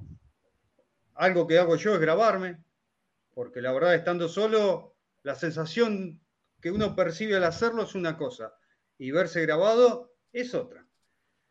Soy bastante crítico de mí mismo, entonces ah, me salió perfecto. Y cuando voy a ver la grabación, ay, es un asco esto. Tengo que corregirlo y tengo que modificar. Y a mí me ayuda mucho. Sé que hay mucha gente que no le gusta grabarse. A mí me sirve. Pero bueno, eso es un tema personal. Yo, mi dojo está a tres pasos.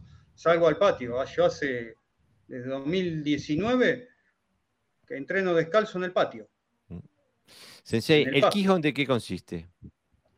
El Quijón es todo punta de pie y Miotosuki. Geri, lo que vos viste, esos tres golpes corriendo, eso y, variaciones. Variaciones de eso mismo. Ese es nuestro Quijón. Es variación. Hay uno básico, uno medio y uno avanzado. Este, y dentro de los avanzados está el eh, empezar a practicar, porque todavía no, no hemos visto la danza completa, es la danza samurai. Pero es empezar, y es empezar a fluir un poco con los movimientos que algo nos han ido mostrando. Hmm. Eh, que raro, te lo digo yo, a mí me resulta raro. No soy, siempre lo primero que les dije, yo no soy fluido, entonces me cuesta pero eh, el Quijón es ese, ese básico es eso. No vamos a hacer Quijón básico. Por ahí con los chicos, cuando arrancan, se hace un Quijón básico de, karate, de pateamos, sukis, para introducirlo y después ir llevarlos a lo que es más lo de Motobu. En una época era, cuando arrancamos, éramos más base de karate con algunas cosas de Motobu y eso en la medida que íbamos avanzando, que íbamos los que éramos primero empezamos a llegar a cinturones negros, empezamos a cambiar. Bueno, listo. A partir de ahora vamos, somos todos cinturón negro. Ya los que arrancan ya empezamos a... Ha ido, ha ido mutando el programa y se ha ido metiendo más. En, Entiendo, Sensei, que el, Motobu original eh, eh, obviamente era para guerreros, quiero decir, no era para enseñarlo a principiantes. No, no. Sí, sí, mi entender sí. O sea, que ya tenían un cierto conocimiento de lucha para, cuando trabajaban Motobu. Eso me queda un poco de duda, porque si uno lee lo que, lo que cuenta Uehara de que le enseñaba a Choshu, lo tenía caminando en punta de pie todo el día. Hay, hay... Sí, sí, sí, se trancó. Hay problemas con la, con la conexión nuevamente. Es cada vez que yo pregunto, Jorge. Sí, cada vez que vos preguntas se corta, sí. Mándame la pregunta a mí. Sí. Sensei, no te escuchamos. Eh, estás cortadazo, eh, no, no oh. entendemos nada. A ver, eh, ahora. Ahora sí, ahora estás. Entonces empezá de vuelta, porque apenas empezaste a hablar de que lo tenía. lo, que contaba Huejara, por lo que en el video que vi yo. ¿Sí? Eh, ¿Hasta qué parte escucharon? Hasta, hasta. Hola, hola. ¿Ahora? Sí, escuchamos hasta que dijiste que, que eh, lo tenía en, punta de pie todo el día. Sí, esas son las crónicas que hay de Huejara. El inicio de él fue así. Y hay un, este, que se ponía tablas huejara atrás de la pierna para no doblar las rodillas. Ok. Mira, eh, Daniel Alvarado C6 dice, el Motobu Dundi era para la realeza, no para los guerreros. Era el entrenamiento que le daban al rey. Hubo ahí el cambio de, nombre a Motobu y empezó el clan Motobu a, este, pero sí, pero, las crónicas de eran eso, que más adelante. Me, confunde un poquito porque el, quizás esté equivocado, porque he leído y, lo, y no sé si todo lo que he leído es correcto, si no me corriges. Eh, se dice que la, que la parte de danza eh, era de alguna manera escondía los movimientos para no ser descubiertos, ¿no? Eh, digamos, las técnicas marciales, ¿no? Eh, eso normalmente suele ocurrir cuando, digamos que los guerreros no querían que se conociera su, sistema por una cuestión estratégica. Sin embargo, si aquí era la nobleza la que lo trabajaba, me, desorienta un poquito. Sí, eh, hemos leído más o menos lo mismo. O sea, sí, ¿no? Pero el, inicio, por lo menos lo primero que yo leí de cómo era un entrenamiento básico, que es lo que cuenta Huejara, de ahí para atrás, la verdad no lo conozco. Y él contaba que era andar en punta de pies, no redoblar la rodilla, generar fuerza y moverse rápido. Lo básico, ¿eh? hay que leer un poco más, tendría que revivir el VHS en la grabadora y digitalizarlo para volverlo a escuchar de vuelta, pero lo tengo por ahí. Este, me parece que era de Budo, no me acuerdo quién era la empresa que los vendía. Venía con la cinturón negro dentro de todos los videos que, que vendían. Este, pero sí, se supone que los movimientos están ocultos en la danza. Actualmente. Estaría, estaría interesante explorar esa parte, ¿no? Pero parece que es muy difícil porque no se la dan a, nadie, ¿no? Este, yo, tengo yo tengo un video de, de Sensei haciendo la danza y todo, son como, en algún momento tengo que ponerme, pero son como seis minutos que está haciendo la danza, eh, que es muy parecido a lo que se ve en lo que, está en internet, que están como en un teatro, o lo que muestra Guajara. Pero bueno, lo mismo, yo, yo puedo agarrar y copiar eso. Ahora, ¿lo voy a estar haciendo bien o no? Y hasta que no me vea alguien que lo maneje y me corrija, yo te agarro cualquier cata y te lo copio. Dame un par de semanas y lo hago. Ah. Ahora, ¿lo voy a estar haciendo todo bien? Y seguramente no. ¿Me va a sumar algo a mí? Posiblemente sí me sume, pero no voy a ser especialista. No tiene sentido sin, comprender lo que, lo que se está haciendo, ¿no? Este, bueno, me parece que estamos llegando eh, a, un fin natural. Este, me parece que es un, es un enigma este estilo. Eh, ha llegado a unas conclusiones que para nosotros los que tenemos la, cabeza dentro del karate eh, nos resulta súper difícil de comprender. Pero bueno, es fantástico por lo menos hablar con alguien que está sumergido en en el tema y que está sumergido en, la esa cultura. Lo, que haya podido ayudar me pone contento para que lo entiendan. O sea, hay veces que lo explicás y no te entienden. En una época me decían, ¿y qué es lo que hace vos? Y no hago esto. ¿Y qué? Y bueno, pensalo como jiu-jitsu antiguo. Ya está. Algunos me han dicho, ¿y vos qué haces esto? Ah, uno de, Brasil en jiu-jitsu. Ah, ¿qué sos? Medio ninja, me decía. no, no soy ninja. O sea, no, no, hago nada raro, o sea, nada raro. Nada que. Hay muchas cosas que no se ven en karate, que no se hacen en karate y suenan raro cuando las ves que las haces. Pero. A ver, no, tengo, como ya te dije, yo no tengo secretos mágicos todavía, no, no he aprendido nada. En algún momento espero que me enseñen un poco más, pero bueno, eso hay, lamentablemente es de allá. no, No. Mientras tanto, uno yo sigo entrenando. Sí, lo que digo es, a mí me ayudó mucho la fluidez. De hecho, mm. cuando empecé hace tres o cuatro años a usar un chaco, era pegarme por todos lados. Y ahora no, ahora los revoleo como si fueran látigos. Mm. Y lo que noto es, si alguno se va a secar mientras yo estoy revoleando los nunchacos, se los va a comer. No es el nunchaco común de Bruce Lee. No es, yo no me estoy pegando casi no me pego, no me toco, no, no, no freno en un chaco. Es mucha muñeca para revolver en los revoleos, volver a acomodarlo acá.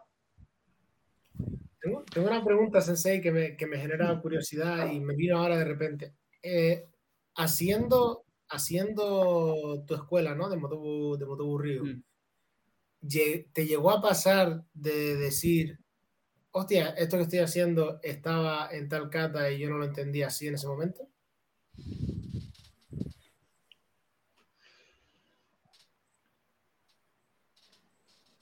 ¿Llegaste a ver técnicas que a lo mejor pensaste, bueno, esto lo estaba haciendo yo en karate, pero no me di cuenta o no me lo explicaron? Puede ser. Algunas cosas, pero son percepciones mías. O sea, acordate que los katas que yo podía o que aprendí, por lo menos eran los Pinan y los Nainhanchi. Eh, alguna cosa en un Pinan, yo tengo la impresión que viene por otro lado. Esto de acá, pero es una teoría mía, ¿eh? Esto de acá, esta mano, para mí está cortando con las uñas los ojos. Pero es una teoría mía. Bueno, daría, tiene, tiene más, casi más sentido que, que las explicaciones. No, el, el, Bunkai me, cuesta, me cuesta verlo, pero hago todo el esfuerzo por hacerlo. Hay cosas que sí, que hay cosas que yo veo en los kata que después son cosas que sabía de Gojinjitsu, de defensa. Porque un agarre de mano, ¿cuál es? En, en Unsu. En Unsu arranca con un golpe acá. Eh, y lo único que me cierra es si a mí me tienen agarrada la mano, es golpear la mano que me está agarrando para poder zafar. Bueno, la última pregunta viene de Daniel Alvarado Sensei que dice: ¿Los nunchakus son los mismos que se usan en el Matayoshi Kobudo o son más grandes? Eh, los mismos. Octogonales. Caseros esto, porque acá en Bahía no conseguía nada, así que agarré dos palos, me hice un par de nunchacos octogonales en dos o tres fines de semana. Pueden ser un poquito más largos, hay dos medidas, pero son octogonales de madera. Tres bueno, Daniel dice, muchísimas gracias por, este programa. Sirve de ejemplo para demostrar que no sabemos nada. Santiago dice, qué interesante estilo. Lo que más me gustó es la visión de Kobudo. Gran invitado. Bueno, muchas gracias por haber venido, Sensei. Este, eh, la verdad que, bueno, ha sido un gusto tenerte. Espero que no le haya dejado más dudas que certeza. Bueno, así es la vida, así es la vida. Cada vez que, abrís una puerta, se, te, eh, encontrás dos, dos más. ¿eh? Y bueno, este, no se olviden de que, aparte de meter en vivo, este audio sale mañana este, por las plataformas de podcast en audio. Y, este, y el miércoles venimos con un nuevo episodio de Dojo Apuntes de Gerardo Valve Sensei. Eh, Okinawa Kenkyu nos dice, es posible que Udunde no fuera destinado a guerreros, sino a un sistema familiar noble mezclado con danzas para su transmisión. En su evolución actual se fusionó con karate, pero es un arte diferente.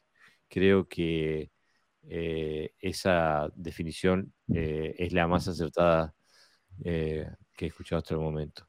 Este, Claudio Bunicar, Sensei dice, gracias, es impresionante que encuentren siempre gente interesante y conocedora para que nos hable de sus experiencias. Bueno, nos cuesta, ¿eh? Cuando no encontramos a nadie, aparecemos nosotros solos acá. Este, ¿Qué le vamos a hacer? Este, los, aburrimos.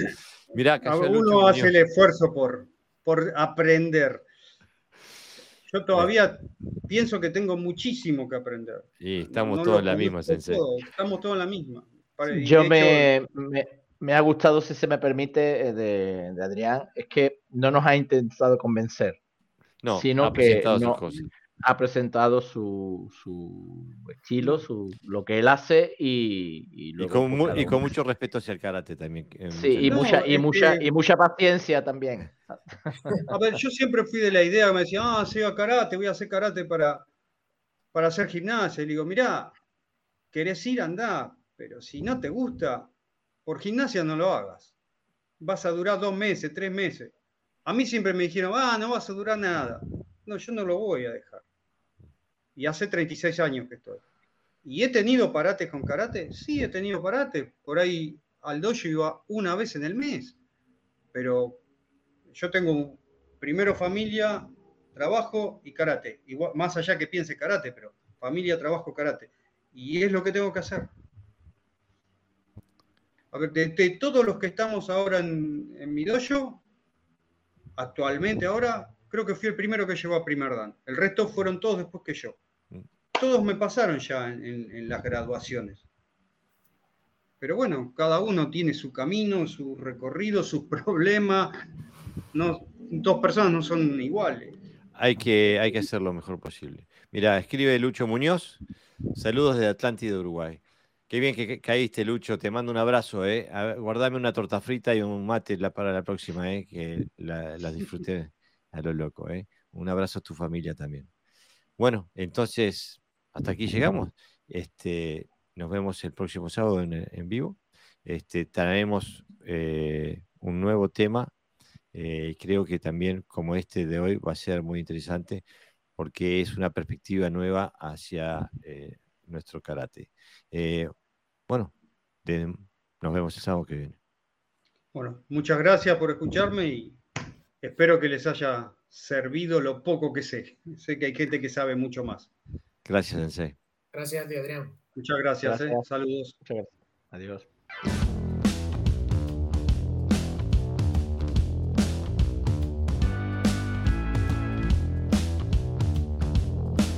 Bueno amigos, eso ha sido todo por hoy. Espero que hayan disfrutado de este episodio. Les cuento que emitimos en vivo todos los sábados a las 23 horas por la página de Facebook de Podcast Toyo y el audio lo publicamos el domingo.